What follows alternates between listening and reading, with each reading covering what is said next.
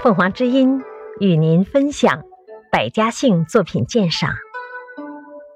第二种，以祖先名字中的字为姓氏，如年，是在春秋时，周灵王有子叫王子年夫，年夫的后人便以其名中的年字为姓氏。类似的还包括穆、钟。常、孔、连、乐、皮、高等姓氏。感谢收听，欢迎订阅。